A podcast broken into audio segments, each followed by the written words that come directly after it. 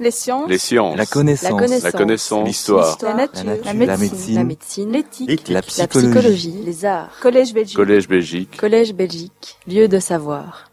Il y a quelques années, j'ai lu un, un livre euh, à l'humour british euh, qui parlait des chiffres de l'énergie. C'était un livre qui a été écrit par un certain David McKay, euh, qui nous a malheureusement quittés en 2016, très très jeune. Euh, mais avant sa mort, il a donné une, euh, une interview testament, disponible sur YouTube, vous pouvez aller, aller la voir. Et, c'était assez intéressant, il nous invitait à réapprendre l'arithmétique. Ça m'a titillé un peu. Et c'est sûr que tout le monde est d'accord pour dire qu'il faut décarboner euh, euh, notre énergie, qu'il faut abandonner, si possible, et, le plus vite possible, les énergies fossiles pour, pour limiter le réchauffement climatique. Et, chacun a sa solution miracle, un peu de vent, un peu de soleil, des biocarburants.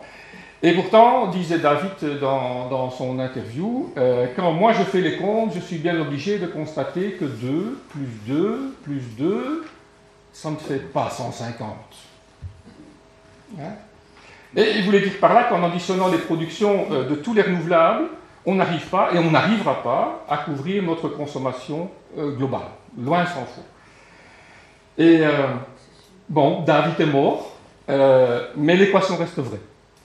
Et je vais essayer de vous convaincre euh, aujourd'hui que le compte n'est toujours pas bon. Et pour bien commencer, donc, je vous ai préparé un petit questionnaire auquel je vous invite à répondre. Je ne ramasserai pas les copies, rassurez-vous.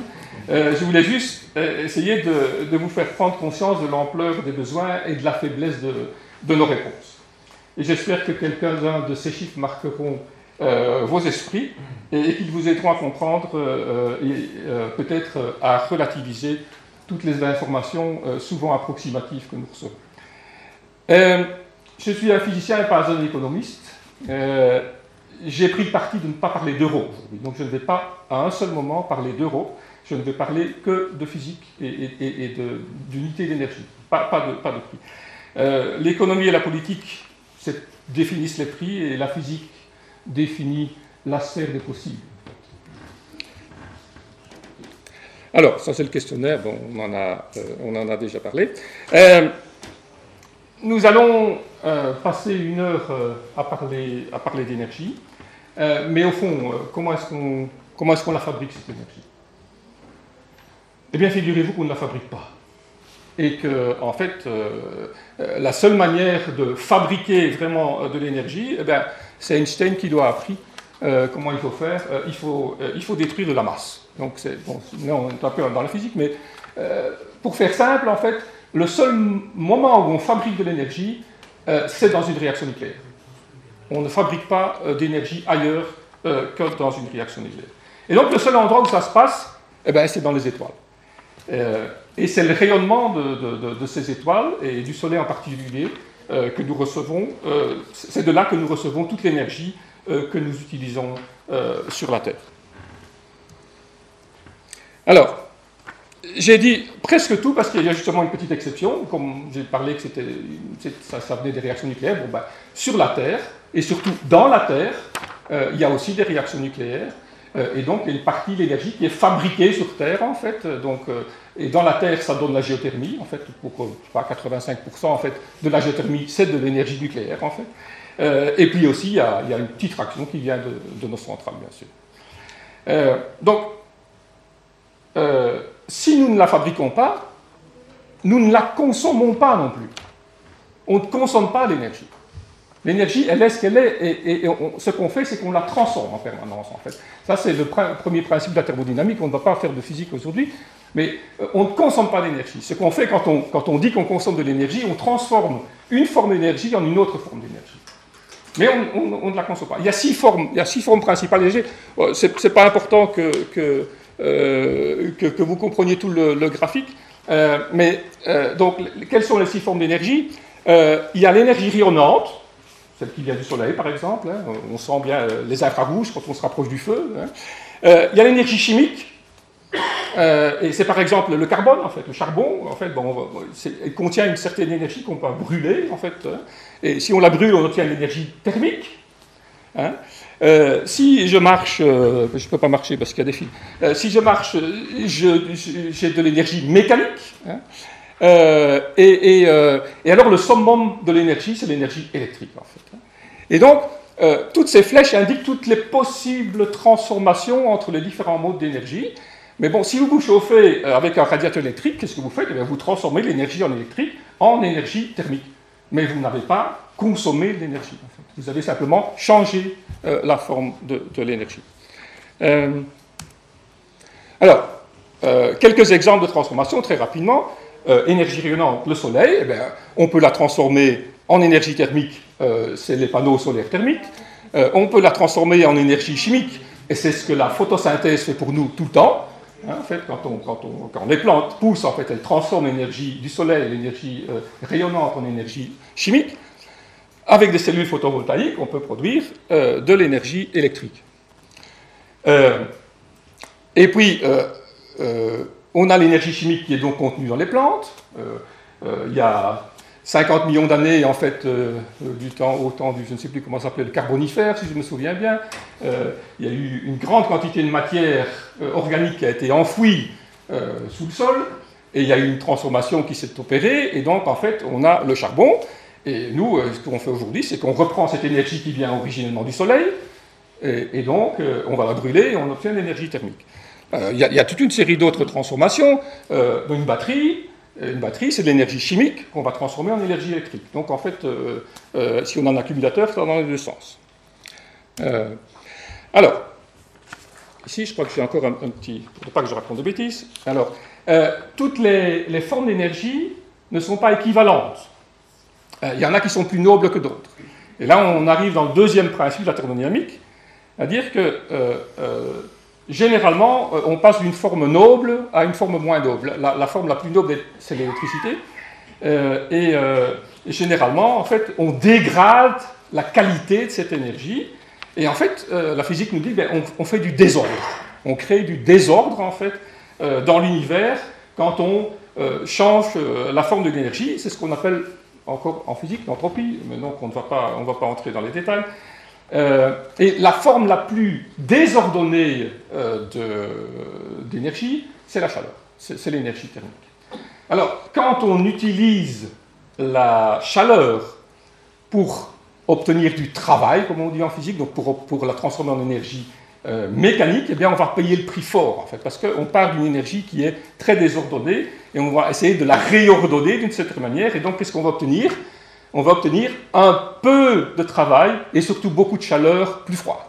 Et donc, c'est ce que ce, diagramme euh, explique, en fait. Euh, vous avez, en fait, un moteur thermique, donc vous avez le moteur de votre voiture, ou, ou, en fait euh, une centrale au charbon ou une centrale nucléaire aussi, c'est la même chose en fait, qui, produit de la chaleur. Et puis en fait, euh, avec cette chaleur, on, va faire tourner euh, une, turbine et puis et, donc on va obtenir en fait une énergie mécanique, quelque chose qui va commencer à tourner, mais avec un rendement absolument dérisoire en fait. Hein. Donc le rendement de votre voiture à essence, dans le meilleur des cas, c'est 25% donc ça veut dire que trois quarts de l'énergie euh, que vous mettez dans le réservoir, ça part en chaleur, hein, ça disparaît. Et même dans les centrales thermiques, eh ben, les centrales thermiques, on est à 30-40% au mieux, peut-être 42%. Euh, et, le reste, c'est perdu. C'est de la chaleur euh, qui, malheureusement, si on pouvait la réutiliser, si on avait des, réseaux de chaleur pour, pour la, réutiliser, on pourrait chauffer toute la Belgique avec l'énergie qu'on perd à faire de l'électricité sans devoir isoler les maisons, en fait. Hein. Il n'y a pas besoin d'isoler les maisons, en fait. L'énergie, elle est là, on pourrait, elle est à profusion, mais on ne l'utilise pas. Alors, des tas d'exemples d'énergie de, euh, mécanique, en fait. Hein. Bon, bah, vous avez les voitures. Euh, euh, l'énergie mécanique, c'est aussi l'air qui bouge. Les molécules d'air qui bougent, c'est aussi l'énergie mécanique. Donc, il y a du vent, c'est de l'énergie mécanique. Elle va, le vent va, va va appuyer sur les pales de l'éolienne, il va faire tourner l'éolienne, c'est de l'énergie mécanique, et, l'énergie mécanique va faire tourner une génératrice, c'est toujours mécanique, et puis ça devient électrique. Hein. Donc on est tout le temps comme ça en train de, de, de, transformer, euh, de transformer de l'énergie. Et puis on arrive au, summum, on arrive au, summum de, de l'énergie, c'est l'électricité. Mais il faut savoir que l'électricité, ça n'existe presque pas. Ça existe une fraction de seconde. Et donc, au moment où on la produit, on la consomme. Il n'y a pas moyen de stocker l'électricité sous forme d'électricité, sauf euh, bon, les anneaux supraconducteurs. Il y a, les physiciens, ils vous trouveront des trucs, mais, mais dans la pratique, il n'y a pas de moyen de euh, stocker l'électricité. Et donc, on la produit avec l'énergie mécanique, avec, euh, avec les, les, panneaux photovoltaïques, avec de l'énergie chimique qu'on va chercher dans les batteries, ou, etc.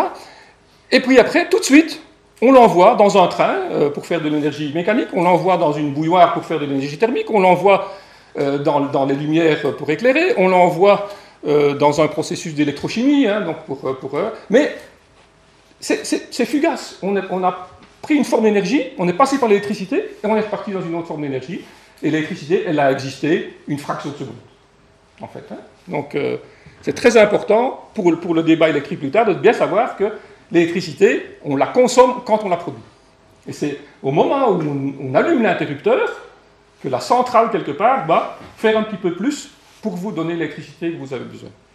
Alors, euh, oui, j'ai rajouté une flèche en fait parce qu'en en, général, ce qu'on fait euh, quand on produit l'électricité dans une centrale, on part de l'énergie chimique, hein, par rapport à une centrale au gaz, euh, on la brûle, donc on fait de l'énergie thermique, on fait tourner une turbine, donc on fait de l'énergie mécanique, et puis après, en fait, on arrive à l'électricité. Hein.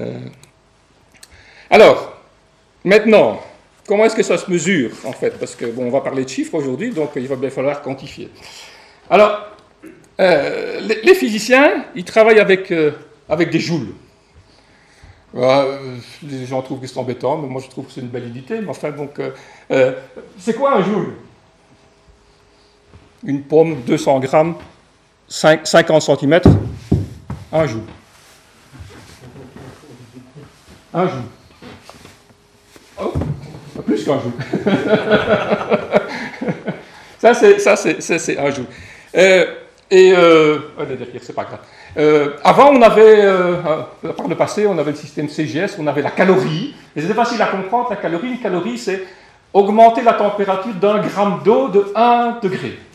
Donc c'est facile à comprendre, on, percevait mieux. C'est 4,2 joules, à peu près. Et puis les ingénieurs sont venus nous embêter avec leur kilowattheure. Kilowattheure, ça c'est bien, bien l'unité qui va nous embêter tout le temps parce qu'elle va nous pourrir la vie, euh, euh, parce qu'on va tout le temps confondre la puissance avec, avec euh, l'énergie.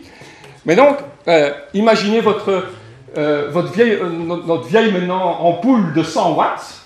Hein, vous avez une ampoule de 100 watts que vous oubliez, vous laissez brûler dans la cave pendant toute la nuit, 10 heures. 100 watts, 10 heures, 100 fois 10 égale 1000, 1000 watts heure. Hein, watt fois heure, donc 1000 euh, watts heure pour une ampoule de 100 watts qui brûle 10 heures dans la cave, donc 1 kilowattheure. Alors, si on la met en joules, 3,6 millions. Donc, vous avez vu 1 joule, donc ça c'était l'énergie mécanique, euh, et donc 1 euh, kilowattheure, c'est 3 600 000 joules quand même. Euh, et pourtant, donc c'est beaucoup et c'est peu. Euh, on peut se rendre compte aussi que euh, le kilowattheure, c'est beaucoup par rapport en fait à cette énergie mécanique que ma pomme que j'ai laissé tomber. Si vous mangez la pomme, maintenant vous prenez l'énergie chimique qui est dans la pomme. Hein, donc, si vous mangez la pomme, 400 000 joules. 400 000 joules. Donc l'énergie chimique, c'est une énergie très très concentrée en fait. Hein. Donc euh, euh, c'est beaucoup en fait. Hein. Donc, euh, alors, on va, dans, dans, les quelques slides qui suivent, en fait, on va commencer à parler de l'énergie de la consommation d'un pays. Alors le kilowattheure, c'est bien, pour, pour la maison, mais après il y a des mégawattheures, il y a des, il y gigawattheures, il y a des térawattheures, il y a des pentawattheures, il y a des hexawattheures, et après c'est zétawattheures. Euh, mais pour, la Belgique, le térawattheure, ça suffit. Donc térawattheure, 1 milliard de kilowattheures, donc en fait 10 exposants 15 joules en fait. Hein, donc, euh, euh, donc il y a 15 zéros là. Hein, donc, donc vous allez voir qu'on va en avoir beaucoup des térawattheures. Hein. Et pour vous donner une petite idée, donc le kilowattheure, c'est aussi donc 0,1 litre d'essence. bon, 88 litres de gaz, 30 grammes d'hydrogène, 200 grammes de bois, et aussi 3,7 mètres cubes d'eau placés à 100 mètres de haut. Donc ça, c'est pour faire référence au, barrage. Donc vous avez 3, vous mettre 3,6 mètres cubes d'eau à 100 mètres pour avoir 1 kWh. Voyez qu'on est déjà dans, des grands, chiffres en fait. Alors, justement, je reviens à mon, histoire de physicien et d'ingénieur avec le, kilowatt et le kilowattheure. En fait, on confond tout le temps les deux. Et c'est pas du tout la même chose en fait. Hein. Donc, euh, euh, j'ai pris un, exemple d'un frigo et d'un aspirateur. Euh, l'idée, c'est que le, frigo tourne tout le temps, donc il consomme peu, mais pendant longtemps. Et l'aspirateur, il, il, consomme beaucoup, mais pas, pendant pas longtemps, en fait. Hein. Et donc, en fait, mais vous voyez que globalement, ils sont pas loin d'un de l'autre à la fin de l'année. En fait, à la fin de l'année, le, frigo a consommé 100, 116 kWh pour une puissance indiquée que j'ai dû chercher parce que je ne l'ai même pas trouvé, en fait, de 100 watts.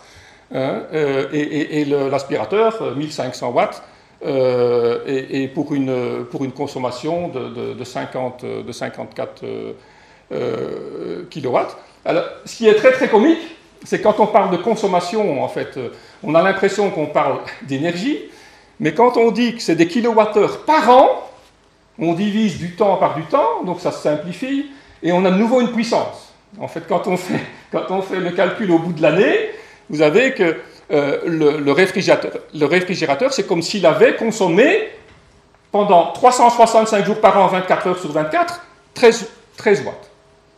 Et, l'aspirateur, 6 watts. Si on équilibre sur, euh, sur l'ensemble de la sur, l'ensemble de la de l'année en fait. Hein. Euh, et, et donc la consommation, c'est ce que ça vous coûte. les 1500 watts que vous, euh, dont vous avez besoin au moment où vous mettez la prise de, l'aspirateur, il faut que la centrale vous les fournisse à ce moment-là. En fait, hein. j'ai bien dit tout à l'heure l'électricité, elle n'existe pas, donc il faut la fournir au moment où vous en avez besoin. Alors, j'avais encore un petit texte ici. Euh, c'est quoi l'énergie Finalement? Quelqu'un a une idée? Personne ne sait. Mais euh, le, Larousse le sait. Capacité d'un système à modifier l'état d'autres systèmes avec lequel il est en interaction. Grandeur exprimant cette, capacité. Je traduis en langage euh, populaire. L'énergie exprime notre capacité à transformer le monde à modifier notre environnement. Chaque fois que l'on consomme, entre guillemets, de l'énergie, on modifie l'environnement, d'une manière ou d'une autre. Quand je fais ça, pour un physicien, j'ai modifié l'environnement. J'ai déplacé quelque chose. Donc c'est la même chose qui va déplacer Mais donc, chaque fois que l'on dépense de l'énergie, on modifie l'environnement. Si vous chauffez votre maison, vous modifiez l'environnement. Euh, dedans et dehors. Parce qu'il y a une cheminée. Donc, euh, et ça, c'est très très important finalement ça, nous donne, ça, une, donne l'idée du pouvoir que nous avons en fait en consommant de l'énergie. Nous allons modifier l'environnement. Et euh, j'ai retrouvé euh, une petite phrase qu'on dit d'habitude euh, et, qui illustre bien ça en fait. Hein. Je dis, je suis plein d'énergie aujourd'hui. Je pourrais déplacer des montagnes. ça dit exactement, exactement cela. Alors, et au total, ça nous fait combien? N'essayez pas de comprendre le diagramme, ce n'est pas le but. Ce sont des diagrammes qu'on appelle les diagrammes de Sankey, et qui permettent en fait de faire le flux, de, de, dessiner les flux euh, d'énergie en fait pour un pays, pour une maison, pour euh, ce qu'on dit. Ça, c'est le flux de la Belgique en 2015. Hein? Alors, qu'est-ce qu'on voit? Il y a un tout petit peu de production propre, il y a beaucoup, beaucoup d'importations, il y a pas mal d'exportations, et puis il y a des pertes, et puis après on voit euh, à la fin qu'est-ce qu'on fait avec, avec, avec, cela. Hein. Euh, la première chose, les couleurs sont, euh, associée à, ce qu'elle représente. Donc, quelle est pour vous la, quelle est la couleur dominante là? C'est, pas, En fait, c'est, pas, c'est bleu foncé, c'est bleu pétrole. C'est bleu pétrole.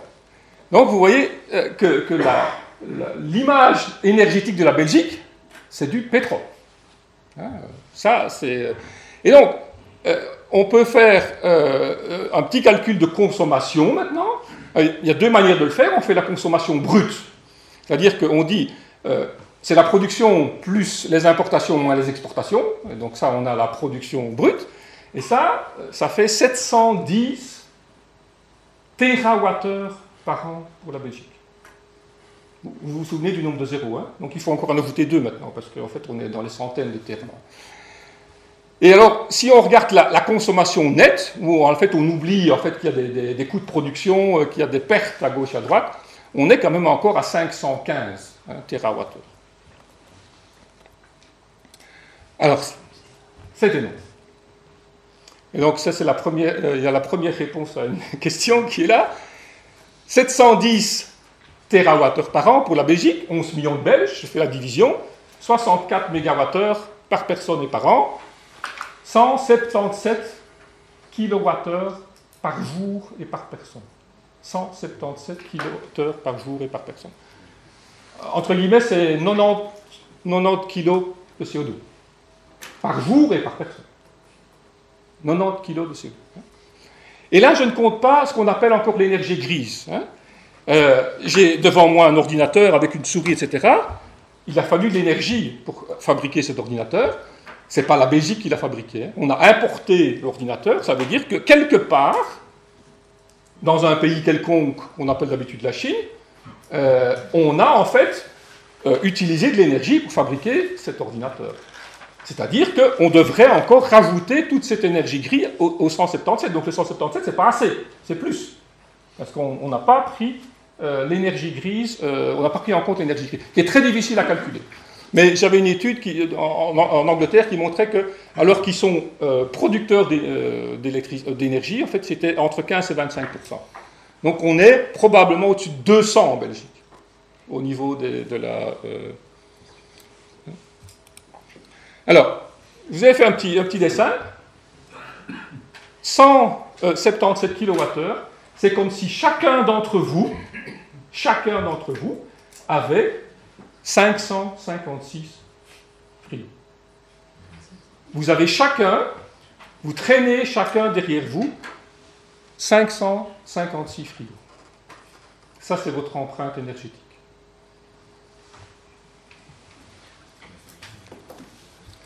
Alors oui, c'est vraiment énorme.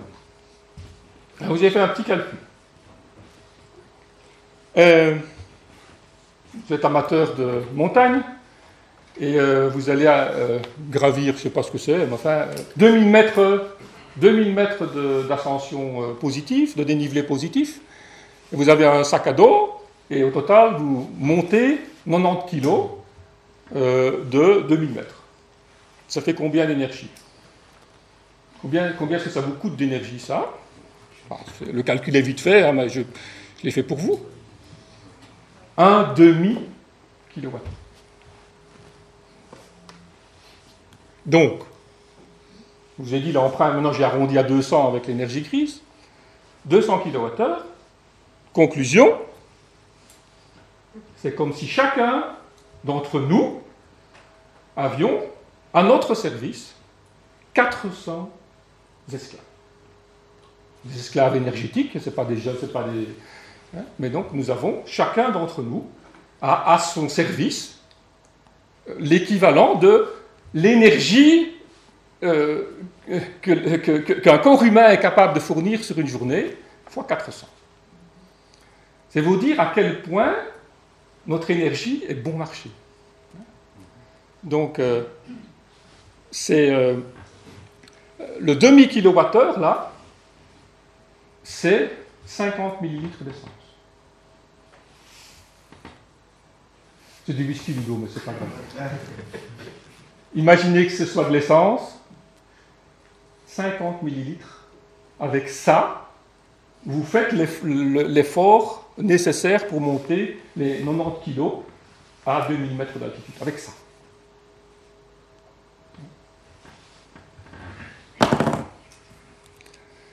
Alors, moi j'ai posé une pétition, maintenant je commence à devenir un peu polémique. Euh, je me disais, au fait, qui sont les esclaves? J'en connais quelques-uns. Euh, on a eu de la neige il y a, la semaine passée, il y a du verglas, et puis quand on regarde par la fenêtre, ils ne sont pas encore passés. Le il. Hein bon, alors, allez, maintenant on attaque. on, attaque les, on attaque les chiffres. Donc, vous avez vu le, diagramme tout à l'heure de la Belgique, il était bleu pétrole. Euh, et donc, en fait, euh, si je prends maintenant le, détail en fait de, tous les apports d'énergie en Belgique, ben, vous voyez que en fait, il y, a, un peu de charbon. il n'y en a plus beaucoup, mais c'est la sidérurgie. le charbon, c'est la sidérurgie. Il y a beaucoup de pétrole, il y a beaucoup de gaz, il y a du nucléaire. Il y a des renouvelables. Un petit peu, hein. Et il y a encore de l'électricité. Celle-là, c'est l'électricité qu'on importe, c'est pas l'électricité qu'on fabrique. ici, on est, du côté des intrants. Hein. Donc, en fait, si, les intrants, en fait, euh, euh, si l'électricité, c'est de l'électricité importée. Hein. Alors, renouvelable, c'est pas terrible. Hein. Mais ce qui est très intéressant, ça c'est l'image c'est par an, ça n'a pas tellement d'importance, vous voyez un peu l'évolution avec les, années, mais la couleur, c'est à peu près la couleur de ce que ça représente. Alors, quelle est la couleur dominante de mes renouvelables ici? Brun. Pas vert, pas bleu, brun. Donc, plus de 75% de nos renouvelables, c'est des choses qu'on brûle. Et c'est essentiellement, le premier poste, c'est du bois de chauffage. Ça, c'est le premier poste de renouvelable en Belgique. Du bois de chauffage. On peut s'imaginer tout ce qu'on veut, mais c'est du bois de chauffage. Et puis après, en fait, on en importe, on importe des pellets hein, pour les, centrales à la biomasse. Euh, et puis en fait, on fait des biocarburants euh, qu'on exporte aussi. Apparemment, maintenant, on, a une usine, on a, une, entreprise, une, industrie qui, euh, qui fait des biocarburants. Et puis après, on a un truc qui s'appelle autre. Alors, bizarre, autre, il y, a, toute une série de choses là-dedans, mais il y a surtout des déchets. On brûle des déchets et on dit que c'est renouvelable. les statistiques, je ne peux rien. et puis après, tout à la fin, ah, il y a du vent, il y a un peu de solaire photovoltaïque, du thermique, on ne le voit pas sur le, graphique, et, les barrages, on ne les voit pas non plus. Et donc, si je prends ce que vous, vous pensez être les renouvelables, enfin, je suppose, hein, donc, euh, de mes 50 TWh, là, il en reste 9. Hmm. Euh, et, donc, ça, constitue à peu près un cinquième des renouvelables euh, totaux. Hein, donc, un cinquième, c'est le vent et, le soleil. Et ça représente, et ça c'est une autre question, 1,2% de notre empreinte énergétique. 1,2%. Alors, à quoi est-ce qu'on l'utilise, ou, sous quelle forme est-ce qu'on utilise maintenant cette énergie? Ben, euh, Le charbon, il reste le charbon. Évidemment, euh, on l'a transformé, on a fait du coq avec, mais c'est toujours du charbon. Euh, et, puis, ensuite, eh ben, il y a du pétrole. Hein. et le pétrole, c'est surtout pour nos voitures, c'est surtout pour le transport et pour l'industrie, bien sûr. et puis du gaz, aussi pour le chauffage essentiellement. Et puis des renouvelables, mais les non électriques, donc ça c'est le bois de chauffage, seulement qu'on brûle, on le voit là maintenant. Et puis l'électricité. L'électricité, vous voyez, c'est quoi? 16% de notre consommation. 16%. Alors on me dit, qu'est-ce qu'on fait avec toute cette énergie? Ah, ça c'est intéressant. C'est peut-être un peu petit pour vous, euh, mais euh, la cinquième ligne, c'est la consommation électrique domestique. Donc c'est la, consommation électrique à la maison. Et vous voyez que c'est 2,5% du total. L'électricité à la maison, c'est 2,5% du total. Euh, le chauffage à la maison, c'est un peu plus, hein, résidentiel non électrique, là on est à à peu près 10%. Donc 10% pour le, pour le chauffage. Euh, le pompon, c'est le transport routier, bien sûr. Hein. Euh, le transport maritime n'est pas en reste, il est presque, il est à 70, le, transport, le transport maritime, il est là. Il faut savoir qu'on a une activité avec nos ports, en fait, où en fait, on, alimente tous les tankers, enfin, tous les, tous les bateaux qui passent, et donc, pour nous, ça fait presque, ça fait 10% de notre empreinte énergétique, elle disparaît dans les bateaux euh, qui, vont euh, voguer à travers le monde.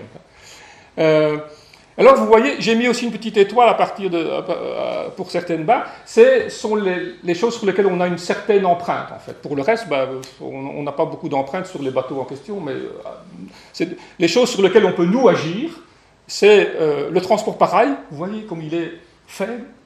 On le voit presque pas en fait. J'ai dû aller chercher pour le mettre. Donc le, rail, ça n'existe pas en fait au niveau d'énergie. Hein. C'est affligeant. Mais en fait, euh, il y a tellement peu de, transport ferroviaire en Belgique qu'on ne voit presque pas sur le, graphique. Donc il y a tout ce qui est alimentation, le transport aérien, c'est pas mal non plus, le, résidentiel électrique, et puis alors le résidentiel non électrique et, les transports. Fait. là, là, on peut agir, on peut, on peut faire quelque chose. J'ai fait un, petit, un, petit euh, graphique euh, récapitulatif où vous voyez, vous voyez la tarte.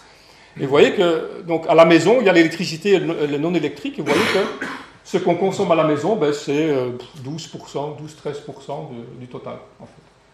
Donc, quand vous pensez que euh, ce que vous consommez, c'est ce que la maison vous coûte, en fait, ben, vous faites une erreur d'un facteur 8.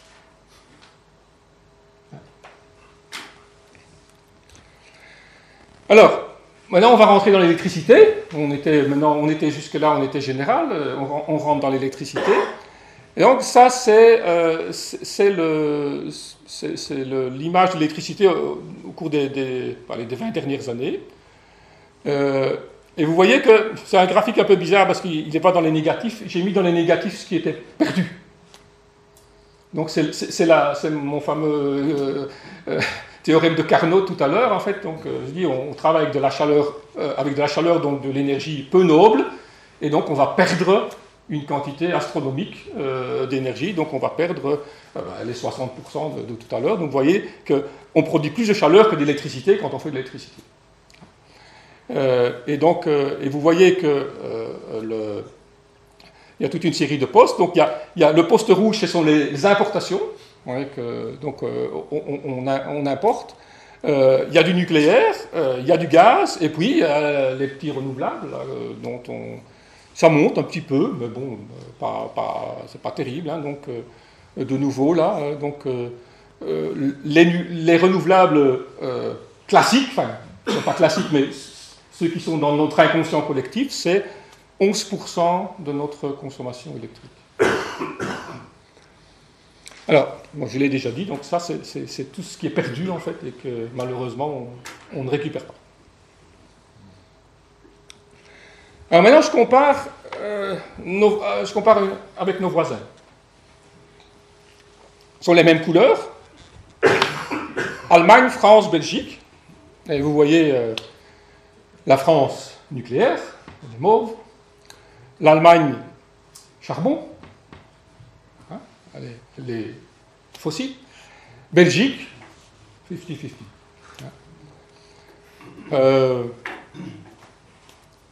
ça change d'une année à l'autre, mais pas beaucoup en fait. Hein. Vous voyez que d'une année à l'autre, l'Allemagne, c'est pratiquement, euh, ça change pratiquement pas. La France non plus. La Belgique, un petit peu, parce que parce qu'en 2015, on a arrêté en fait pendant quelques mois des centrales nucléaires. Et ben, ben ça se voit tout de suite en fait. On, a dû en fait beaucoup euh, importer pour, pour compenser. Alors,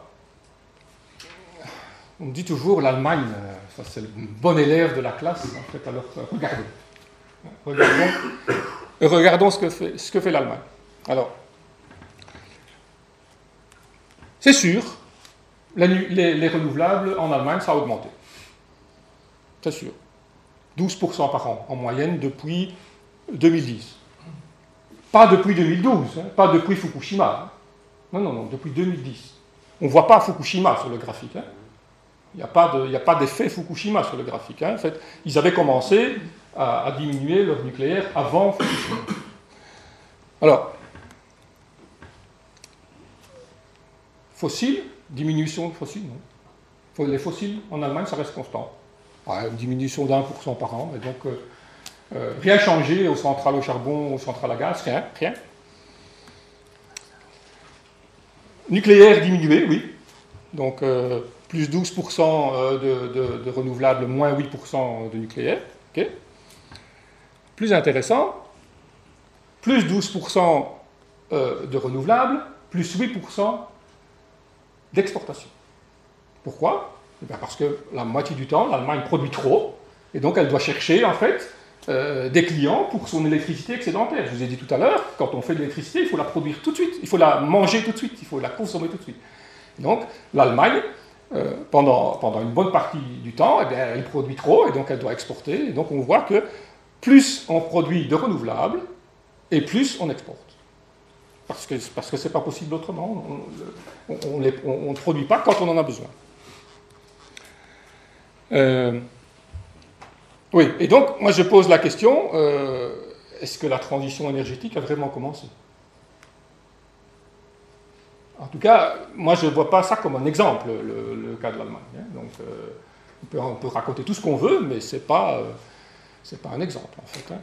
J'ai un autre transparent que je ne montrerai pas aujourd'hui, mais qui, a été fait par un, euh, ingénieur du Max Planck Institute, qui, indique que si l'Allemagne euh, était 100% euh, renouvelable, elle devrait conserver 85% de son parc actuel pour boucher les trous. Et, donc, pour avoir des centrales à gaz et des centrales au charbon qui ne fonctionneraient que très peu, mais qui devraient être là, et donc qui seraient absolument pas rentables, qui seraient tout le temps en déficit, en fait. Euh, donc, en fait, euh, si on extrapole euh, le schéma de l'Allemagne pendant encore quelques années, préparez-vous à, un blackout.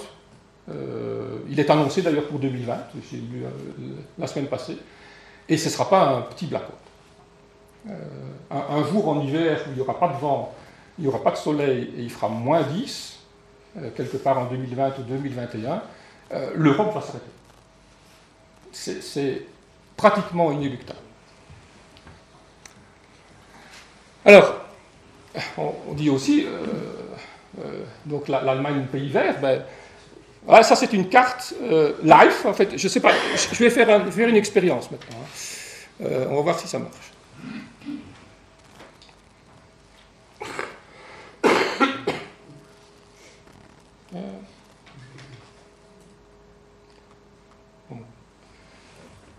Ah oui, mais je le, vois sur mon écran, mais je, ne peux pas le projeter facilement. Euh, mais euh, je, voulais, je voulais juste vous, euh, vous indiquer que, pour l'instant, en Allemagne, il n'y a pratiquement pas de vent et, et pratiquement pas de soleil. L'Allemagne est à 500 grammes de CO2 par, par, kilo, euh, par, kilowattheure euh, d'électricité produite. Donc euh, ici c'était 400, le jour où j'ai fait le, j'ai pris l'image, donc c'était c'était le 29 décembre. et donc il y a une table en fait pour convertir les, différentes sources d'énergie en, CO2. Et, et, vous voyez que la France est évidemment très verte. Les pays scandinaves sont aussi tout le temps verts, parce qu'en fait, ils ont beaucoup d'hydroélectricité. La France, c'est parce qu'elle a du nucléaire et qu'elle ne produit pas de CO2. Euh, et donc, vous pouvez aller voir euh, sur, le site, euh, là en question, en permanence, en fait, qui se trouve où. Et vous verrez que de temps en temps, l'Allemagne est verte, évidemment. Vous verrez que de temps en temps, l'Allemagne est verte. je pense que le 2 janvier à 7h36 du matin, l'Allemagne était verte. Ils ont produit pour la première fois, je pense, 100% de l'électricité avec, des renouvelables. Mais ça ne résout rien à rien. Hein. Mais ça, on en a parlé. Par contre, 15 jours après, en fait, ils étaient à 2%, personne n'en a rien dit dans les médias. Personne. Donc, euh, alors. Euh,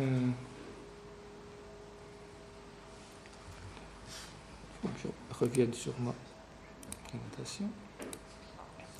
Alors, si je, résume, en fait, l'empreinte CO2 de, l'électricité, hein, donc en Allemagne, en Belgique et en France, vous voyez que en Allemagne, renouvelable ou pas renouvelable, ça reste autour de 500 grammes de CO2 par kilowattheure. En, euh, en France, ben, on est en dessous de 100. Et en Belgique, on navigue euh, autour de 200. Il y a une toute, toute petite diminution au niveau allemand si on regarde sur le long terme, mais ce n'est pas très significatif. Alors j'ai fait un petit calcul en, m'imaginant que l'Allemagne, euh, plutôt que de euh, fermer ses centrales nucléaires, elle avait fermé les centrales au charbon à la place. Et, et, donc, en fait, on serait alors sur la courbe verte. Et donc, depuis 2010, l'Allemagne a envoyé dans l'atmosphère 275 millions de tonnes de CO2 qu'elle aurait pu éviter. Vive l'Allemagne. Alors, pacte énergétique en Belgique, Belgique 2025, plus de nucléaire, soit, regardons. Alors, ben, euh, voilà, j'ai doublé le vent et le solaire, c'est une performance. Hein.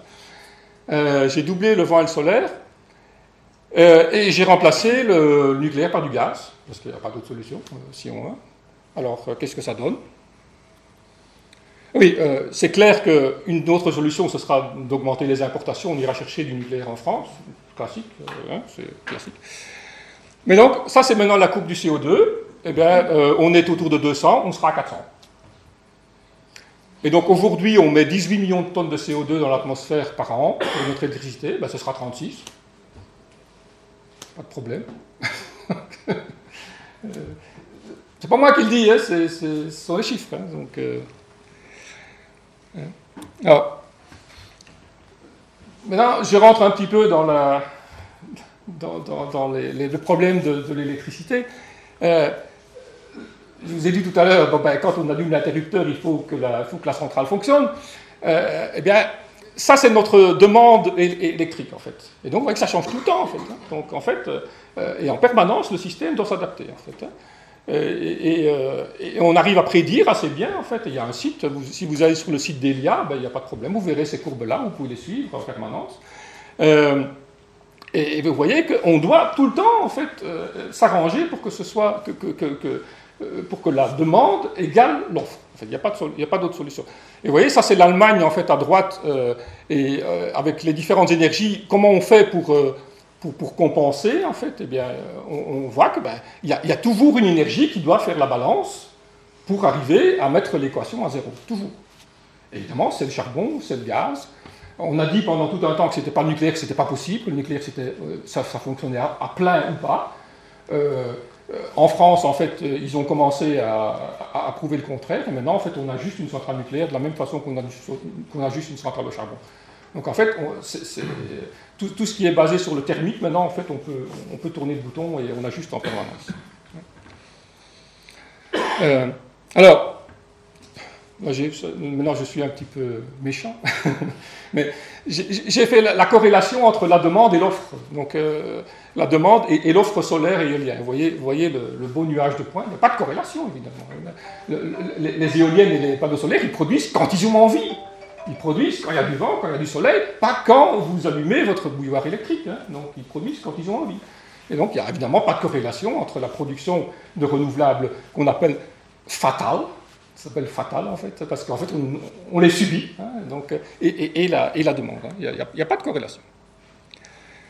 Et donc, si on veut augmenter significativement la part euh, de, renouvelables fatales, eh bien, il faut ajouter un terme à l'équation. On ne peut plus travailler avec production égale consommation, il faut faire euh, production égale consommation plus ou moins stockage déstockage. Donc il faut qu'on ait un moyen de stocker cette énergie euh, d'une manière ou d'une autre.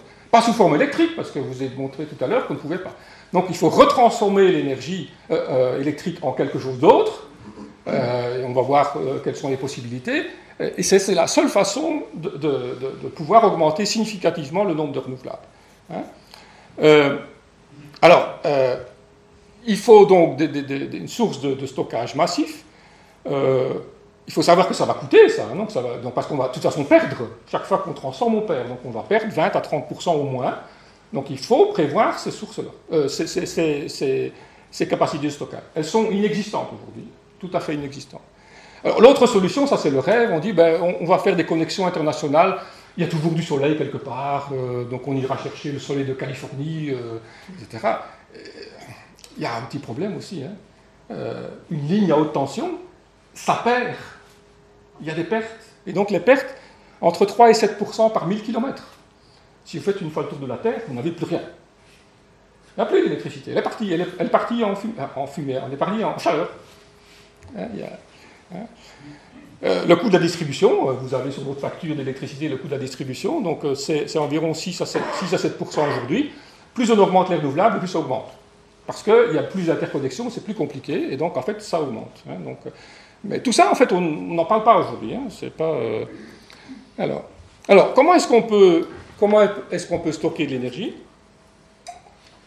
Ben, Sous forme d'énergie mécanique, comme tout à l'heure, on va faire des barrages. Ça, c'est la, la, solution qui est la plus pratique, en fait. Hein. donc, c'est de, de euh, éventuellement, c'est de, remonter l'eau, en fait. Hein. on, va, on va le voir plus tard.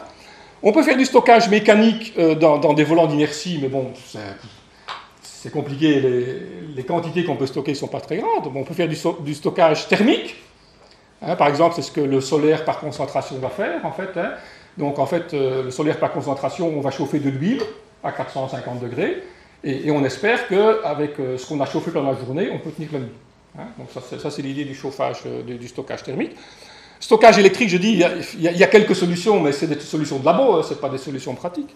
Il y a évidemment les batteries, donc les batteries au lithium, ok, oui. Euh, et il y a l'hydrogène. Hein. L'hydrogène, c'est aussi une façon de stocker de l'énergie. Hein. Comme, en fait la photosynthèse stocke du carbone, eh on peut stocker de la même façon de l'énergie dans l'hydrogène. Alors, le, stockage massif qu'on connaît le mieux en Europe, c'est le stockage parce qu'on a ce qu'on appelle par euh, pompage-turbinage.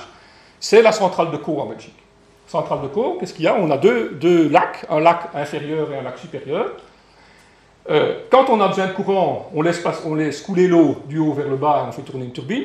Quand on a trop de courant, on fait tourner la turbine à l'envers et on remonte l'eau. Comme ça, on fait du stockage euh, mécanique. Ça marche très très bien. Euh, mais curieusement, moi j'ai regardé les courbes du stockage, de pompage-turbinage en Europe et l'évolution depuis 2015 pourriez penser que ça monte, mais non, ça baisse. Il y a de moins en moins de stockage turbinage en Europe. Pourquoi? Je ne sais pas. Mais une chose est certaine, euh, quand on présente ça en fait aux, institutions, on dit que ce n'est pas du renouvelable. donc en fait, il n'y a aucun incentive, il n'y a, aucune, euh, euh, aucun encouragement aller dans cette voie-là. Aucun. Et il y a un autre problème, c'est que euh, euh, généralement on utilise euh, ce, système-là pour compenser les pics, que je vous ai montré tout à l'heure. Il y a un pic à midi, et maintenant le pic de midi, il est pris par le solaire. Puisque les, panneaux solaires, d'habitude, eh ils, produisent à midi, et donc en fait, le solaire prend le pic de midi, et donc il rend les systèmes de stockage turbinage moins rentables.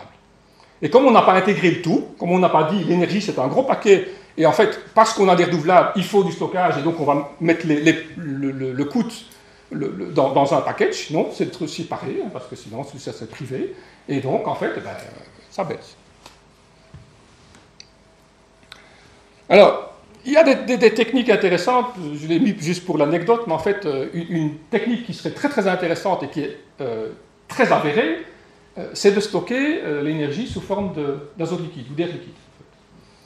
Donc, ça fait 100 ans qu'on fait de, l'azote liquide, donc en fait, on sait très très bien le faire. Donc, vous avez trop d'électricité, ben, vous, avez fait tourner votre compresseur, vous faites de, l'azote liquide. Et quand vous avez besoin d'électricité, eh ben, vous réchauffez l'azote liquide, et donc vous, produisez du gaz, et ça fait tourner une turbine, et vous avez de l'électricité. Ce sont des choses qui sont parfaitement faisables. Il y a des, projets pilotes, mais on n'en parle pas. Donc personne, personne, ça n'a pas l'air d'intéresser grand monde en fait. Alors on me dirait l'hydrogène, ah l'hydrogène, tout le monde parle d'hydrogène. Euh, et euh, l'hydrogène, c'est pas de l'énergie, c'est un vecteur, hein, c'est comme l'électricité un petit peu, c'est un vecteur d'énergie. Donc il faut la fabriquer. donc, une manière de la fabriquer, euh, c'est de la récupérer l'énergie chimique, ça c'est une façon, parce qu'on en produit beaucoup qu'on brûle en fait. Hein. Ça part dans les torchères aujourd'hui. J'avais vu une étude qui disait qu'on pouvait, avec l'énergie, avec l'hydrogène euh, qu'on met dans l'atmosphère aujourd'hui, on pourrait propulser 15% euh, des voitures. On ne fait pas. Hein. et alors, l'autre solution, c'est de produire l'hydrogène par l'électrolyse de l'eau. Donc, en fait, H2O, coupe, les, on coupe la molécule en morceaux et on fait de l'hydrogène. L'électrolyse, ça a un rendement, bon, 70%, c'est pas si mal en fait. 70% pour fabriquer l'hydrogène. Mais après, en fait, on va l'utiliser. Et donc, en fait, euh, il faut d'abord le stocker. On peut faire un stockage gazeux jusqu'à 800 bars. C'est ce qu'on fait dans, si vous achetez une, une Mirai, euh, Toyota Mirai, vous allez avoir un réservoir en composite qui fonctionne à 700 bars. Euh, on perd l'énergie en, comprimant, pas mal. Stockage liquide, n'y pensez même pas. je pense que c'est deux tiers de l'énergie contenue dans l'hydrogène va, va, être consommée par le fait de le liquéfier. En fait. C'est tellement compliqué c'est tellement gourmand en énergie de, liquéfier l'hydrogène qu'il ne faut pas y penser. Hein. Et donc, une fois qu'on a l'hydrogène, ben, il faut le retransformer en électricité. Donc, en fait, on fait ça avec une, pile à combustible. Donc, c'est la, Toyota Mirai, elle a une pile à combustible. Euh, et donc, en fait, mais ces trucs-là ont aussi un rendement. Et le rendement euh, actuel piles à combustible, 50%. 70% fois 50%, 35% plus le rendement du moteur électrique, plus le rendement, plus la compression, etc., 22%. Donc c'est bien, ok. Si l'électricité est pour rien et qu'en fait on a, l'électricité gratuite, ben, mais il faut savoir qu'on n'aura que 22% à la fin euh, de l'énergie qu'on avait au départ. Donc ce n'est pas une solution miracle. Hein. Alors, Maintenant, je prends un peu d'eau parce qu'on va entamer un autre, un autre, un autre chapitre. Euh, c'est le chapitre des fake news.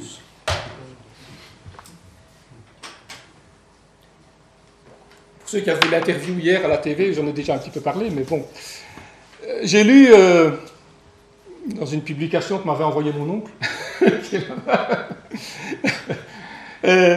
énergie, le solaire rattrape le charbon avec un bel article en Chine où on dit, euh, euh, avec, euh, je ne sais pas qu'est-ce que j'ai après, ah oui, on disait, avec 74 gigawatts installés, soit deux fois plus qu'en 2015, le solaire passe devant le charbon qui où on a installé que 57 gigawatts. On oublie quelque chose. On oublie qu'en fait, un watt n'est pas égal à un watt. Parce qu'en fait, une capacité, de production, ce n'est pas une production. Et un panneau solaire, mais on va, je vais en parler un petit peu après, ça produit de, de l'énergie pendant 10% du temps. Donc en fait, les chiffres, il faut les diviser par 10. Mais je vous explique ça. Voilà, c'était 2015, production, euh, euh, non, capacité solaire mondiale, 225 gigawatts. Vous dites 225 gigawatts, waouh, 225 centrale nucléaire, une centrale nucléaire, une tranche, 1000, 1000 MW, donc 1 gigawatt, donc 225 euh, euh, gigawatts, 225 centrales nucléaires. après, on va voir dans les chiffres combien, est-ce qu'ils ont produit avec ça. Ah, ils ont produit 2000 euh, TWh. Alors, moi, je fais le calcul. non, pardon, je me trompe. Théoriquement, si les panneaux solaires fonctionnaient tout le temps à plein régime, en fait, ils nous donneraient 2000 TWh. Ben, moi, je vais voir dans les chiffres et je regarde, et en réalité, ils en ont produit 256. Pas 1970, 256. Donc, 13%. Pourquoi? Ben, ben, Il y a la nuit, donc ça fait déjà la moitié. Hein. Il y a les nuages, il y a le smog, parce que hein, il y a l'angle d'incidence, on n'est pas toujours au bon endroit, etc. Et donc, en fait, 13%. Oui? A la neige. Il y a la neige, absolument. absolument Et donc, en fait, euh, on a ce qu'on appelle le facteur de charge qui donne en fait l'idée de combien en fait on peut, tirer de, euh, de euh, euh, de, des panneaux solaires. Et donc, 13% en moyenne dans le monde. Si vous regardez en Belgique sur mon toit, 10,4. Donc ça, c'est mes statistiques à moi. Alors, vous pouvez voir différentes parties du monde. En fait, vous voyez que les Américains, ils sont un peu moins cons que nous. En fait, ils mettent les panneaux solaires là a du soleil. Et donc, ils ont un facteur de charge qui avoisine les 17-18%. Euh, par contre, euh, euh, les Chinois, c'est pas terrible, et, l'Europe, on est dans la moyenne des, 12-13%. Hein. le vent, bah, on fait pareil, on regarde, et on voit que le facteur, le facteur de charge du vent, c'est en moyenne mondiale 22%. Donc une éolienne, elle produit sa puissance nominale pendant un cinquième du temps. Donc il faut diviser l'éolien par 5. Euh, de nouveau, les Américains sont, moins contre nous, ils mettent les éoliennes là, où il y a du vent. Et donc ils ont un facteur de charge qui est autour de 30%. On y arrive en mer du Nord. Donc en offshore, on est à 30, 35, 37%. Mais ce qu'il faut bien savoir, c'est que l'éolien offshore, c'est une particularité européenne en fait. Ça n'existe nulle part dans le monde. Et en fait, ça existe ici, en mer du Nord, parce qu'il y a une condition pour avoir de, l'éolien offshore, c'est que la hauteur d'eau doit être inférieure à 50 mètres. Et on a la chance que la mer du Nord soit une mer très très peu profonde. En Méditerranée, impossible. Hein. Vous faites un kilomètre euh, euh, à partir de la plage, vous êtes à 1000 mètres de profondeur. Donc en fait, l'éolien offshore, c'est une particularité de la mer du Nord. Rien d'autre. Et nos ministres, ils pensent que la mer du Nord est extensible, en fait. Hein. On en met, on en met, on en met, on tire, mais c'est pas bon. Hein. Donc, euh, Un jour, elle sera flamande. Pardon? Un jour, elle sera flamande. Ben, elle l'est déjà. Alors, ça, ce sont les, ce sont les facteurs, oui, ce sont les facteurs de charge réels qui viennent du site d'Elia. Euh, et on voit, bon, le nucléaire, il est, on le charge à, maximum. Euh, l'hydro, ben, l'hydro et le gaz, on joue avec pour, faire, pour compenser, et donc vous avez le vent offshore et, le vent onshore et, le soleil, 10%. Donc ça, ce sont les chiffres d'Elia, hein, c'est pas... Hein. Alors, donc je reprends ma fake news. J'ai pris les chiffres de la Chine, parce que c'était en Chine, donc j'ai mis 12% de, de facteur de charge sur le solaire, donc ça fait 9 gigawatts effectifs. L'éolien, j'ai mis 20%, donc 10,4 gigawatts. Et le charbon, ben, j'ai mis 75%, ce qui est peu. On peut, mettre 90 en fait, hein, donc j'ai mis 75. Jusqu'à preuve du contraire, chez moi, 9 est plus petit que 10,4 et beaucoup plus petit que 43. Mais le solaire rattrape le charbon. Et tout le monde le croit. Mais c'est, faux par un facteur presque 5. Alors, ça c'est l'autre fake news, mais je l'ai déjà raconté hier, mais je la reprends. Euh, hein, plus d'électricité verte, euh, une nouvelle éolienne. Alors, je vous ai mis les, les, choses importantes. 2,35 euh, MW. consommation globale, globale des ménages, 1400 ménages, 2200 tonnes de CO2 évité et 4,8 millions de kilowattheures produits. Calculons. Hein? Je vous ai dit le facteur de charge, il est 20%. Donc moi, si je fais le calcul, j'arrive pas à 4,8, mais j'arrive à 4,1. Ok, bon, c'est pas, pas, pas, très grave. Hein, euh, ah, le CO2 évité. Ben, qu'est-ce qu'on remplace? Ah, si on remplace du gaz, 2300 tonnes. Si on remplace du nucléaire, Zéro. Euh, le CO2 du nucléaire et le CO2 du vent, c'est la même chose. Zéro. Donc, euh, c'est pas 2200, mais ça dépend. C'est quelque part entre 0 et 2300, mais c'est pas. C'est pas. Alors, les ménages. Je vous apprends qu'en Belgique, un ménage, c'est 2,3 personnes. C'est la statistique.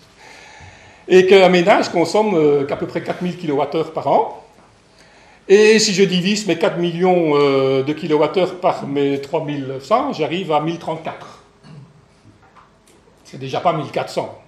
Mais maintenant, rappelez-vous ce que je vous ai dit tout à l'heure avec, ma petite, euh, avec ma petite tarte.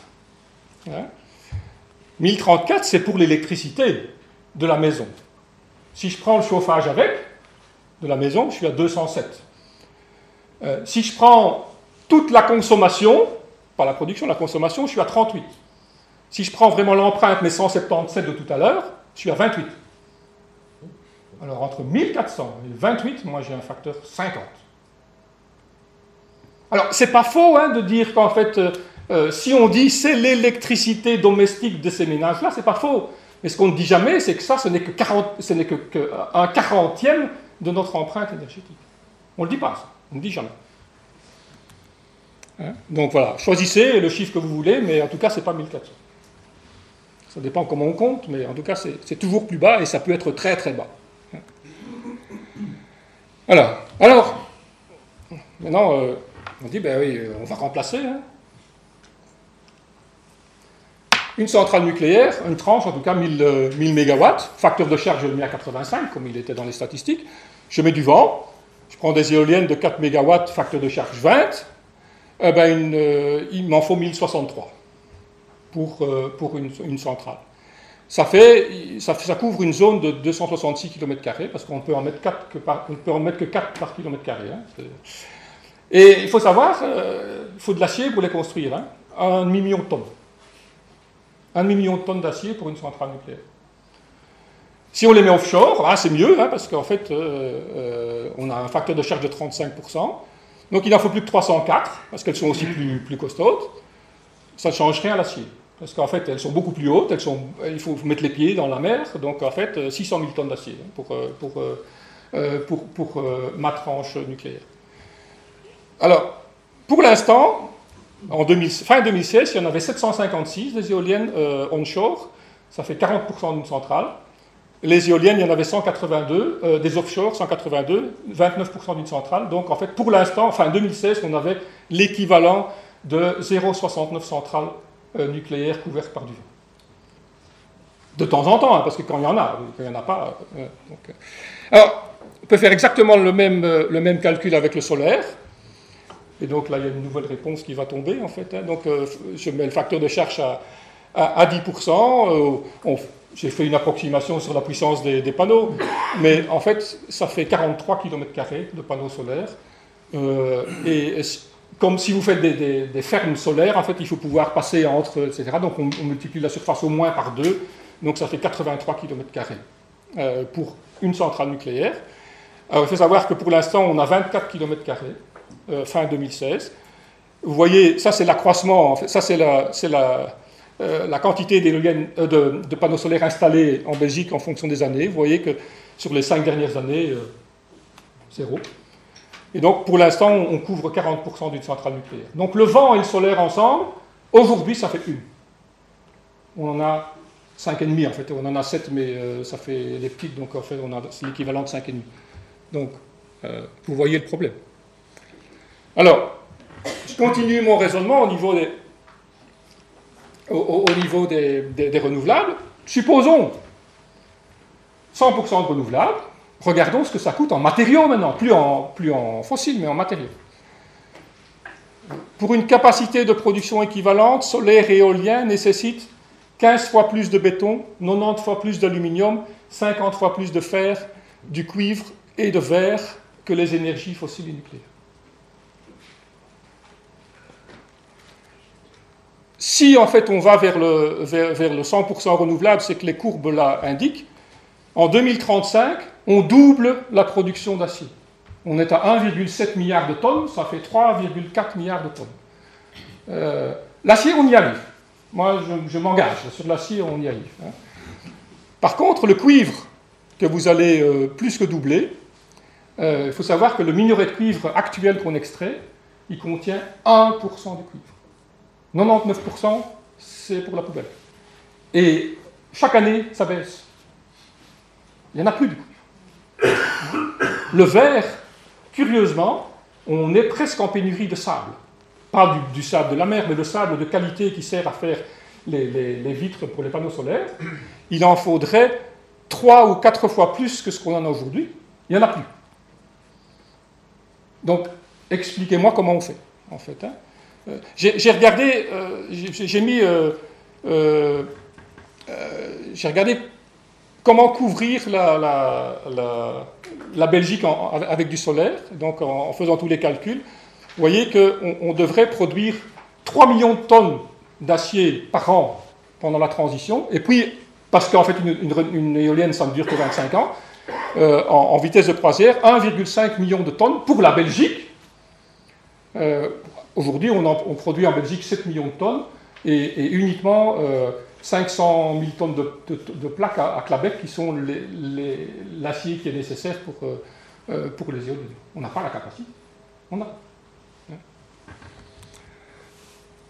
Alors, euh, allons un peu du côté des biocarburants. Les biocarburants, ça a l'air bien, les biocarburants. Alors, il y a une petite équation qui s'appelle le, retour, le, retour énergétique. Donc, en fait, combien d'énergie est-ce qu'il faut mettre euh, dans la production euh, par rapport à ce qu'on va en obtenir à la fin. Et donc, si je fais le calcul pour le, bioéthanol, le, le maïs, pardon, donc au-dessus, ben, j'ai mon bidon que j'aurai à la fin, et, en dessous, je dois payer mes graines, je dois payer mon engrais, je dois payer le tracteur, je dois payer la transformation chimique, je dois payer le transport, je dois payer. Et donc, j'ai une réponse là. Quelqu'un a une idée?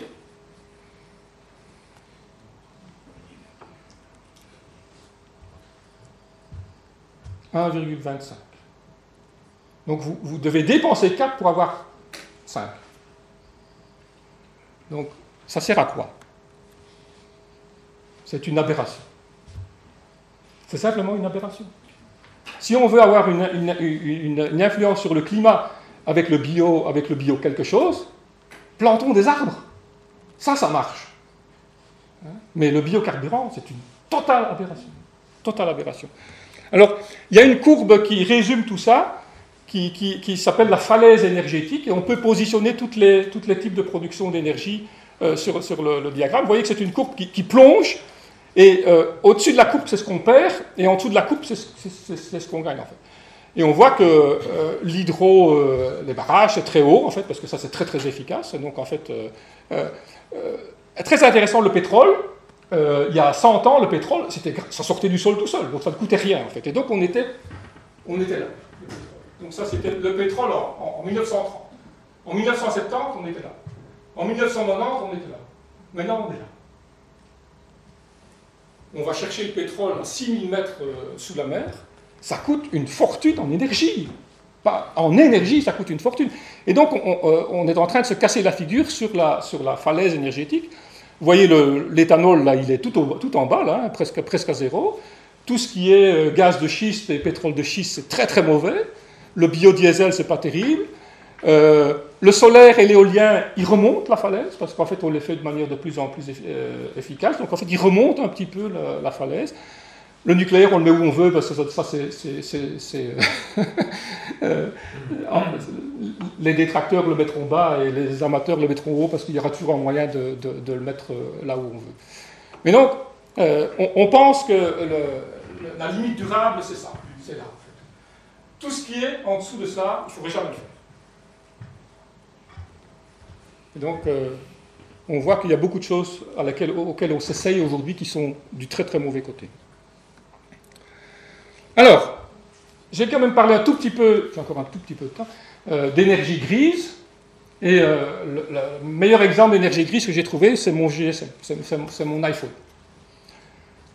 Vous allez sur le site d'Apple, vous cherchez un petit peu et vous arrivez sur ce, diagramme-là. C'est un diagramme d'Apple, c'est pas moi qui l'ai fait. Et le diagramme d'Apple vous dit, pour produire mon iPhone 7 Plus, j'ai dépensé l'équivalent de 67 kg de CO2. Apple qui le dit. Et euh, non, il le dit, pardon, 67 kg de CO2, ce sera euh, le cycle de vie, pardon, si je me trompe.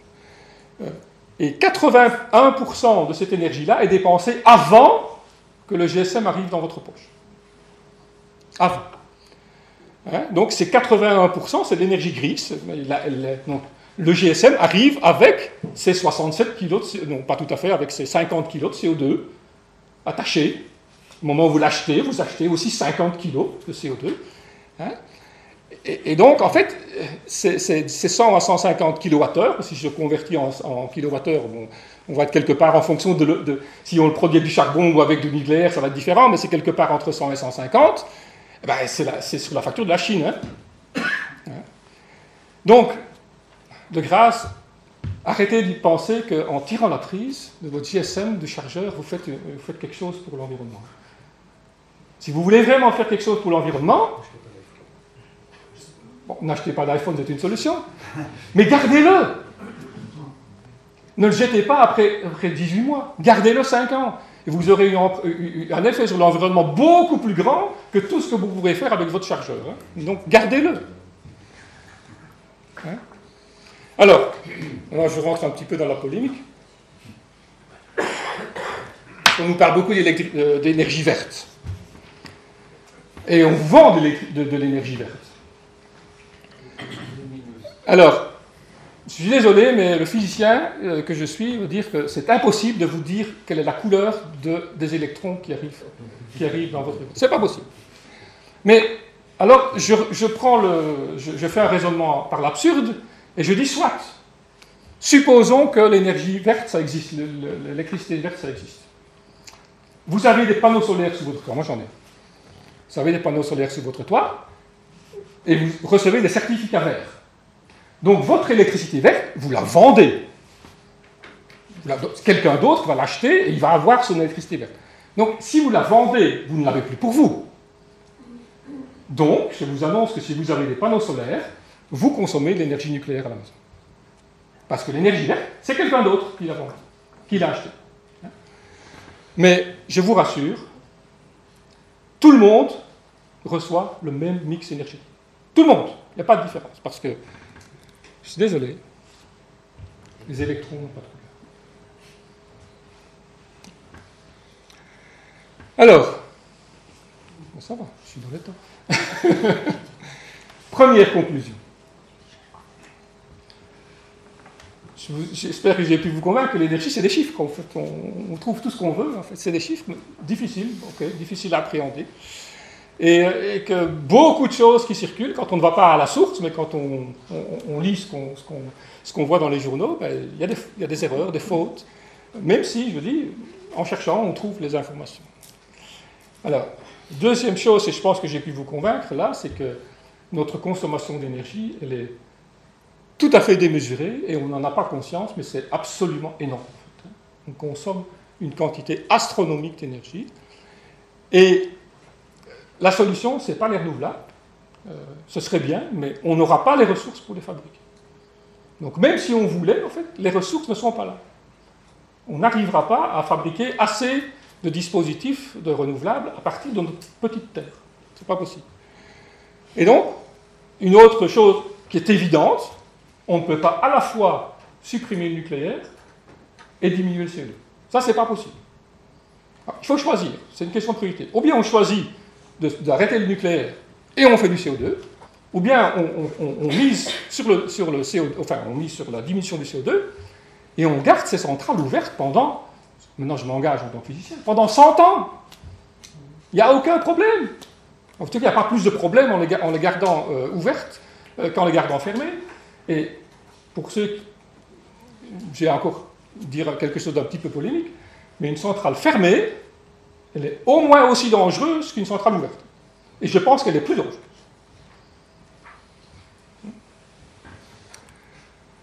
Alors, pardon, j'ai oublié une petite phrase qui était très importante. Euh, ma dernière conclusion de ma première, premier slide, c'est il n'y a pas de transition. Il n'y en a jamais eu de transition énergétique. Dans un monde en croissance, comme on connaît, c'est l'addition énergétique. Donc en fait, on ajoute toujours. Et si vous ne me croyez pas, ça c'est le monde depuis 1860. Alors, si vous pensez que quand on a découvert le pétrole, on a arrêté le charbon, détrompez-vous. En 1925, le pétrole n'a pas remplacé le charbon, il s'est ajouté. Si vous croyez qu'en 1950, quand on a introduit le gaz, on a diminué le pétrole, détrompez-vous. Si vous croyez qu'en 75, quand on a ajouté le nucléaire, on a supprimé le reste, détrompez-vous. Et euh, l'histoire se répète, je suis désolé, mais depuis 2000, ben, les renouvelables, ils s'ajoutent à tout le reste. Mais la courbe monte. La courbe totale monte. Et pourquoi est-ce qu'elle monte? Eh ben, Il y a quelque chose qui s'appelle la croissance. Et puis on regarde euh, les émissions de CO2. Et la corrélation, elle est 99, et si vous voulez voir un matériau que je connais bien, qui est l'acier, production d'acier, c'est la croissance. Ça monte. Et si vous voulez, il n'y a, pas de moyen de déconnecter la croissance économique de la croissance des besoins énergétiques. Ce n'est pas possible. On peut tirer un peu sur la coupe pour essayer de, consommer un petit peu moins relativement, mais ça ne va pas dans le négatif. hein. Ça monte toujours, ça montera un petit peu moins peut-être, mais les euh, toutes les courbes s'aplatissent en fait, il n'y en a pas une qui diverge par rapport à l'autre. Alors, quelle énergie pour demain? La fusion La fission. La fusion, pardon. C'est pas une bonne question. Je vous annonce que si nous disposions d'une source d'énergie infinie, parfaitement propre, eh ben, nous continuerions à modifier l'environnement jusqu'à ce qu'il soit complètement anéanti, parce qu'en fait, l'énergie, ça sert à modifier l'environnement. Et donc, en fait, la Terre n'est pas infinie, donc si on augmente notre consommation d'énergie, on détruit la Terre. Point. Donc, quelle énergie pour demain C'est pas la question. Combien d'énergie pour demain? Ça, c'est la question. Et la réponse, là, on peut discuter longtemps, mais c'est moins. Et pas un peu moins, mais beaucoup moins. Alors, qu'est-ce qu'on peut faire? Ce qu'on fait pour l'instant. Vivre avec euh, l'illusion qu'on va conserver notre train de vie insoutenable pendant encore quelques temps, en ajoutant tout ce qu'il faut de, renouvelable et en espérant la technologie miracle, j'en ai entendu quelques, quelques exemples, qui va, qui remettre tous les compteurs à zéro. Ah, ça c'est le, c'est le rêve technologique, mais j'y crois pas. Alors, il y a le deuxième hypothèse. Modifier radicalement nos, comportements individuels et essayer de réduire significativement, notre empreinte énergétique, espérant que les autres vont faire pareil. Alors, c'est euh, mettre le thermostat sur 18 et acheter un kilo vert. C'est très efficace. C'est remplacer la voiture par le vélo, c'est très efficace. C'est arrêter de manger de la viande, c'est très efficace. Euh, c'est arrêter le streaming. L'électricité euh, des technologies de l'information aujourd'hui, 12% de la consommation mondiale. Et ça monte. Hein. Ah, mais streaming, ah, c'est fantastique le streaming. hein. Euh, ah, faire un potager en permaculture, oui, hein. C'est, le mouvement des transitionneurs, hein, donc les, les villes en transition. C'est bien, mais c'est petit. hein. Alors, maintenant je fais un peu de réclame. J'ai dit, euh, rêver d'un changement radical et, de politique basée sur, euh, sur un autre modèle économique, euh, non basé sur la croissance. C'est un rêve, hein, c'est une utopie, mais je veux dire, euh, ça voudrait dire réduire notre, notre consommation d'énergie de, de 80%. Euh, en, tout cas de 80% de fossiles et garder un petit peu de reste. hein. Ça, veut, dire, ça voudrait dire démonétiser l'énergie et la globaliser de manière à ce qu'on puisse faire les bons arbitrages au bon moment, indépendamment du prix. Euh, ça veut dire réinventer l'État et, réapprendre la communauté, hein, euh, apprendre à partager, c'est réformer le système financier et dé- démercantiliser la, société, c'est abandonner l'agriculture intensive, c'est supprimer la, la- la- la com- la compétition, c'est changer les, indicateurs de croissance, euh, de, bien-être, pardon. Ça, ça, c'est, mon rêve à moi. et maintenant, il y a aussi ce qui risque d'arriver. Ça, c'est beaucoup, beaucoup moins drôle. C'est, considérer que, que le- l'effondrement est devant nous. Et que, et que à, moyen terme, euh, la nature va reprendre ses droits. Euh, Quand? Je ne sais pas. Euh, mais dans pas longtemps. Hein, comment? Je ne sais pas. Progressif, abrupt Je ne sais pas. Mais c'est sûr que certains se préparent aujourd'hui à vivre une nouvelle époque, ça c'est sûr, euh, où, où chacun devra de nouveau subvenir à ses besoins primaires, et, et où les fléaux que- qui s'appellent guerre, épidémie, famine, euh, ça pourrait bien réapparaître. Euh, Je suis un petit peu défaitiste là, mais, Euh, mais de nouveau, c'est les chiffres qui nous le disent. Euh, ce sont toute une série de coupes, ça n'a pas d'importance de, de regarder dans le détail, mais vous verrez que c'est la population mondiale, le, produit national brut, l'utilisation de l'eau, du papier, du transport, euh, et puis tout ce qui se passe. Nous sommes dans une société en croissance exponentielle, dans un monde fini. Et ça, ça s'arrête un jour.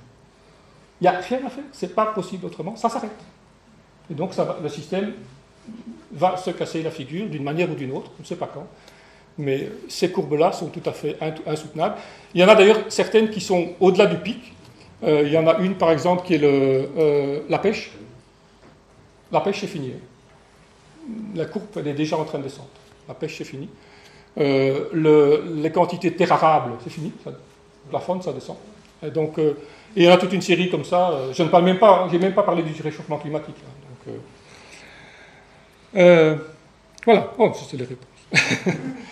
et donc après, bon, j'ai quelques, quelques lectures suggérées. donc je vous rappelle euh, le livre de David Mackay qui est remarquable. C'est vraiment euh, c'est un plaisir de le lire. Il existe en français gratuit sur Internet. Euh, un bon bouquin de, Jean-Marc Jean dont j'admets être un, disciple, qui est un, polytechnicien français qui raconte à peu près la même chose que moi, ou plutôt c'est moi qui raconte la même chose que lui. et si vous voulez une lecture un peu plus radicale, le bouquin du, Club de Rome de 1972, euh, Les limites de la croissance. Les prévisions de l'époque sont toujours vraies. Euh, et puis deux autres bouquins, euh, L'âge des low-tech, pas des high-tech, mais des low-tech. Très beau bouquin. Et, un autre bouquin qui fait peur, qui s'appelle Comment tout peut s'effondrer d'un Belge qui est un agronome de Jean Blou. intéressant. Voilà.